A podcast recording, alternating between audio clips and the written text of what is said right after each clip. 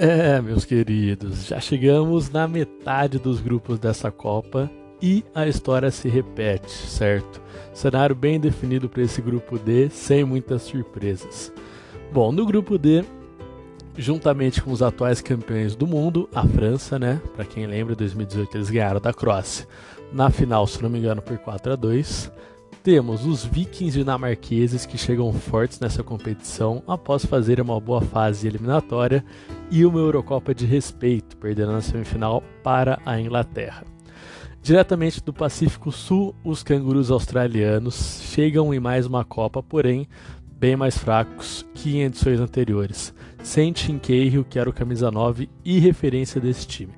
E para completar a quarta letra do alfabeto grupal, temos um país em crise, o marco inicial da Primavera Árabe e o provável detentor do último lugar deste grupo, a Tunísia. Creio que esse grupo seja o mais previsível dessa Copa do Mundo, talvez juntamente com o Grupo A, no qual as seleções estão em parâmetros bem definidos e em patamares diferentes, tá?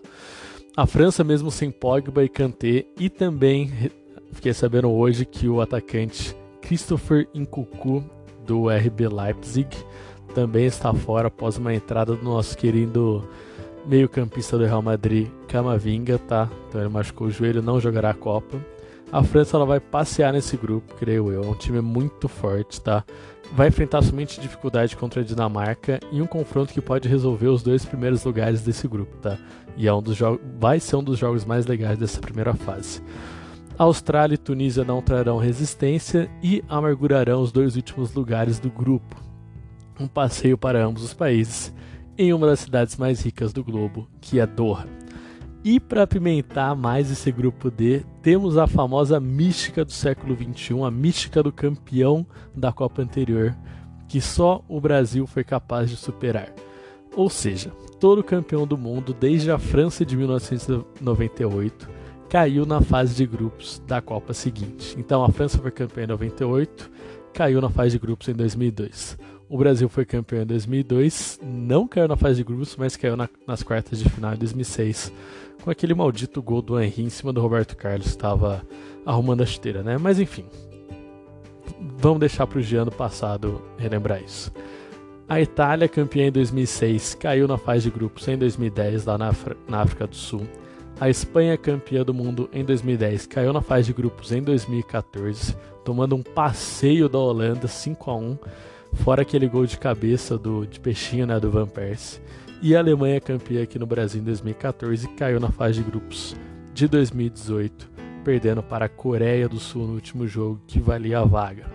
Será que o fantasma dos campeões mundiais europeus atinge novamente a França após o seu segundo título?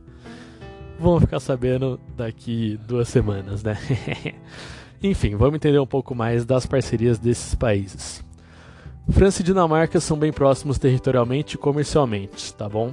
As trocas entre os países no ano de 2020 acumularam um total de 7,5 bilhões de dólares. E além de produtos, também tivemos trocas de serviços entre os europeus. Sabendo disso, vamos aos top 3 produtos e serviços que saíram da França em direção ao norte da Europa. Foram medicamentos embalados, carros, meios de transporte aeroespaciais, serviços administrativos, transportes e turismo. Muita gente indo visitar a Dinamarca, principalmente, creio que no frio, né? No, no inverno. Já do país nortenho para a França, os top 3 produtos e serviços de 2020 foram medicamentos embalados, carros, peixe fresco, transporte, serviços administrativos e serviços de TI. Já no âmbito diplomático, ambas as nações dividem relações em grupos estratégicos, a OTAN e a União Europeia.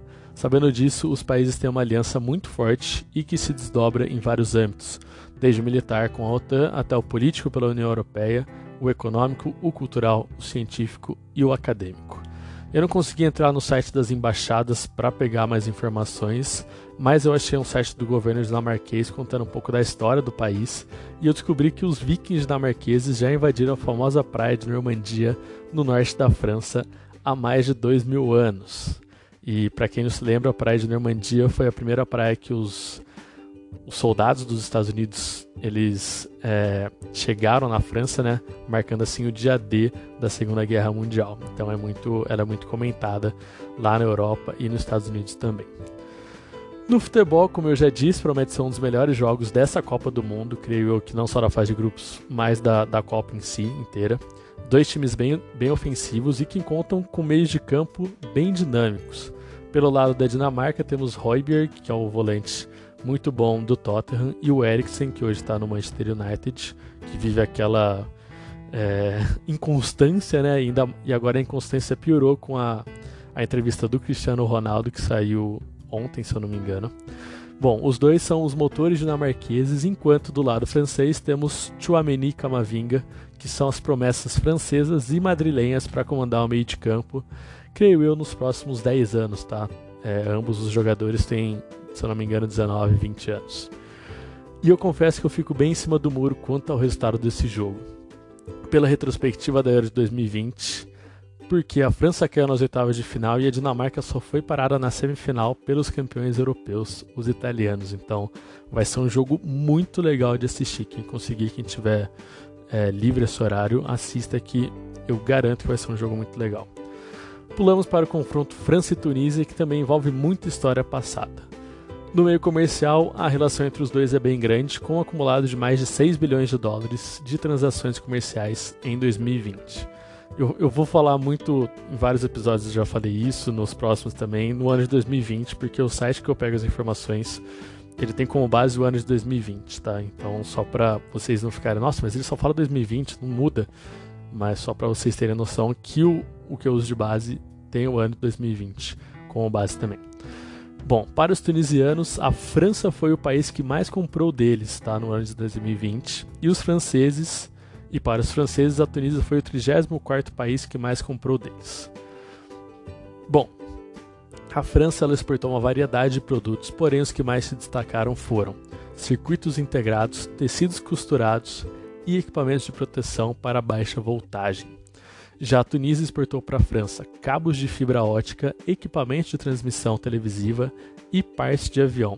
Além disso, a Tunísia também exportou para os franceses é, exportou serviços para os franceses, desculpa, sendo estes transportes, turismo e serviços não alocados, que são mais operacionais, como materiais de escritório, pastas, papel, enfim, viagens a trabalho, entre outros. Bom, já na parte de relação bilateral entre os dois, as relações franco-tunisianas datam desde 1830, pouco mais de 10 anos depois do exílio de Napoleão Bonaparte na ilha de Santa Isabel. A Tunísia, que nessa época era dominada pelo Império Otomano, Império este que já estava escrevendo as páginas finais de sua história secular, tá? De sua história secular, desculpa. É, o Império Otomano viu a França invadir primeiramente a vizinha Argélia, tá? Que fica é, é um dos maiores países lá da, da África e é querendo ou não, praticamente muito próxima, quase vizinha da França, só é separada por um pouco de, do mar Mediterrâneo. E a França começou a ter desejos de invadir a Tunísia, muito por conta do país estar localizado em um ponto estratégico no mar Mediterrâneo. Vale lembrar também que lá no Império Romano, é, o que hoje é a Tunísia era, era lar dos cartaginenses, tá? Eles eram é, exímios navegadores no Mediterrâneo e algumas das guerras púnicas contra o, o Império Romano foram foram lutadas pelos cartaginenses de Tunis, de onde fica hoje a Tunísia, com os romanos, tá? Voltando para as relações franco-tunisianas. De 1835 até 1881, França e Império Otomano batalharam pelo controle da antiga região, como eu já falei, que foi palco das guerras púnicas do Império Romano. Em 1881, a França estabeleceu seu controle sobre a, sobre a Tunísia e o país africano foi considerado um protetorado francês até 1956, quando ganhou a independência do país europeu. A Tunísia, desde 1956, não vive bons momentos políticos e nunca despontou como uma nação que poderia conduzir a África para novos rumos. O que já foi um dos polos marítimos do continente, com os cartaginenses, hoje é uma nação muito enfraquecida economicamente e sem anseios de uma virada de chave em um futuro, em um futuro próximo. Hoje, Tunísia e França são bem próximos, certo? E compartilham avanços políticos, econômicos, científicos, acadêmicos e culturais.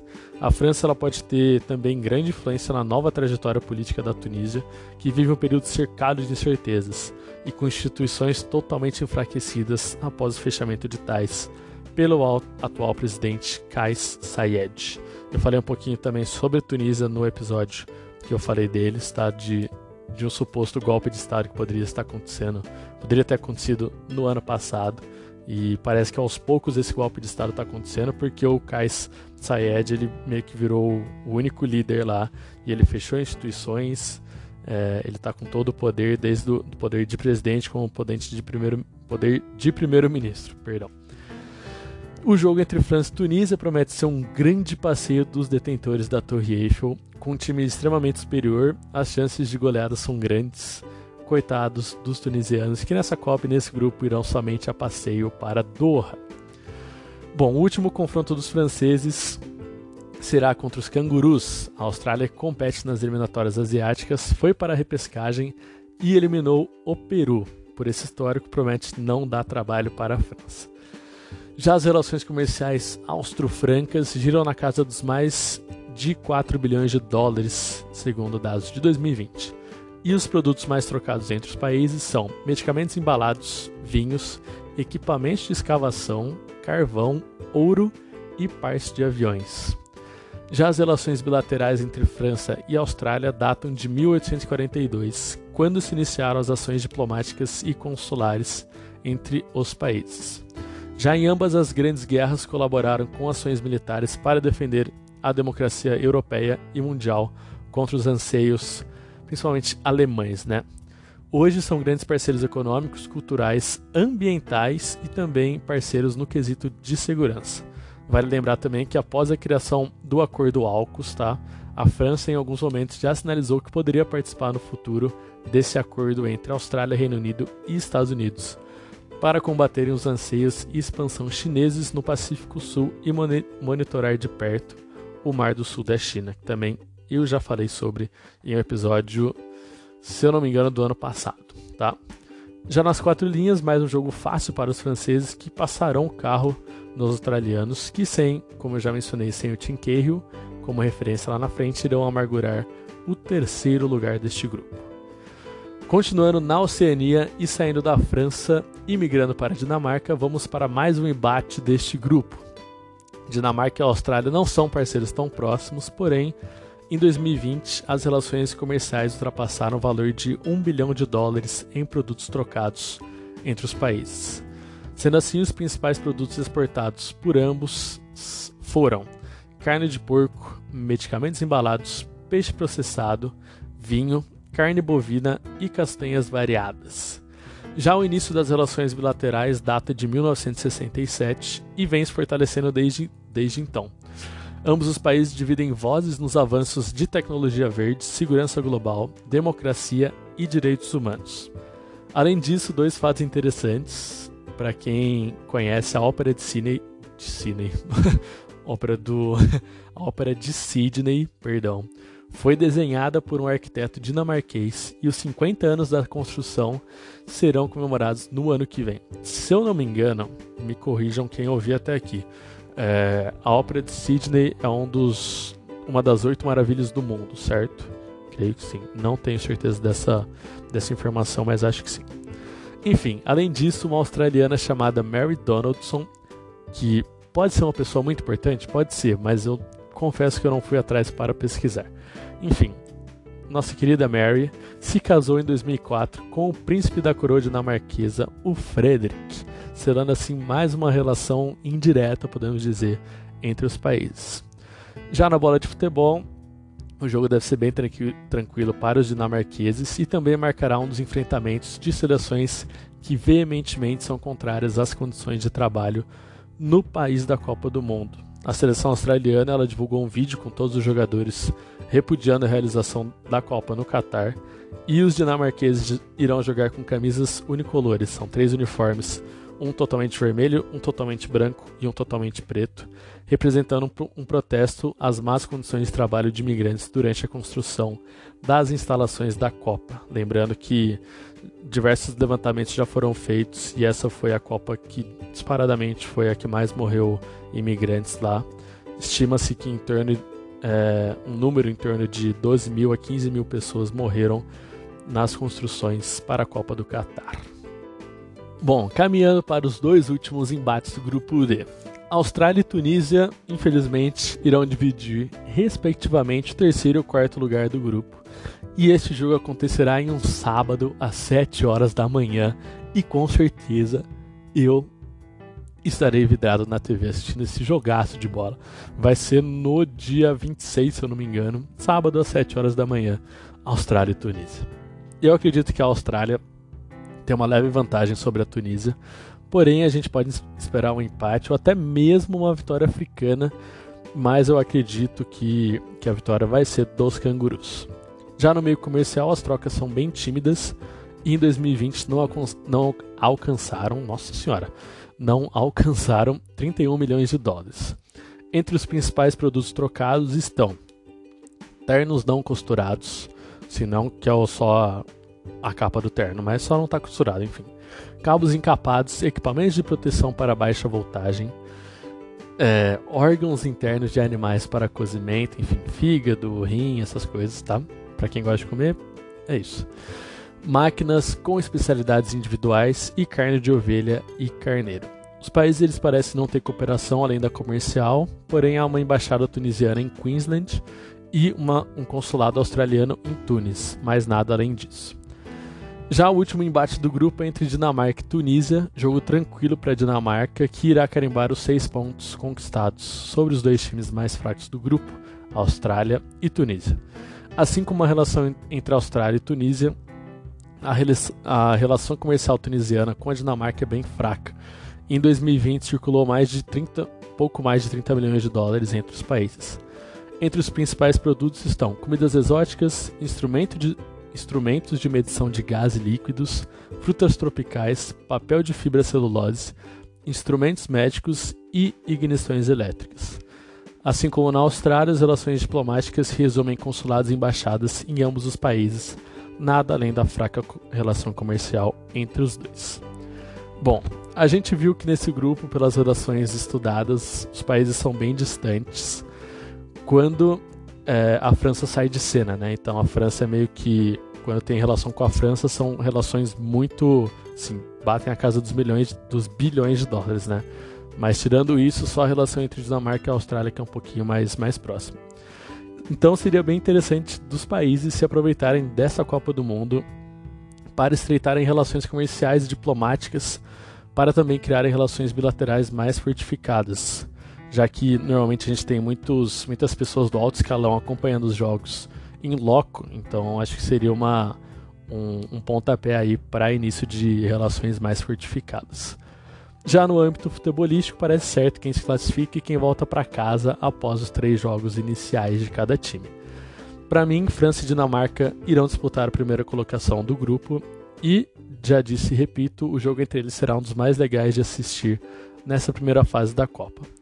Já Austrália e Tunísia irão ao Qatar somente para passeio e terminarão, terminarão a fase de grupos em terceiro e quarto lugares, respectivamente. Tá? Posso ter errado lugar? Posso ter errado lugar, mas creio que França e Dinamarca vão dividir primeiro e segundo lugar e Austrália e Tunísia vão dividir terceiro e quarto, tá bom? É isso, meu povo. Um abraço e até o grupo E. Uhul!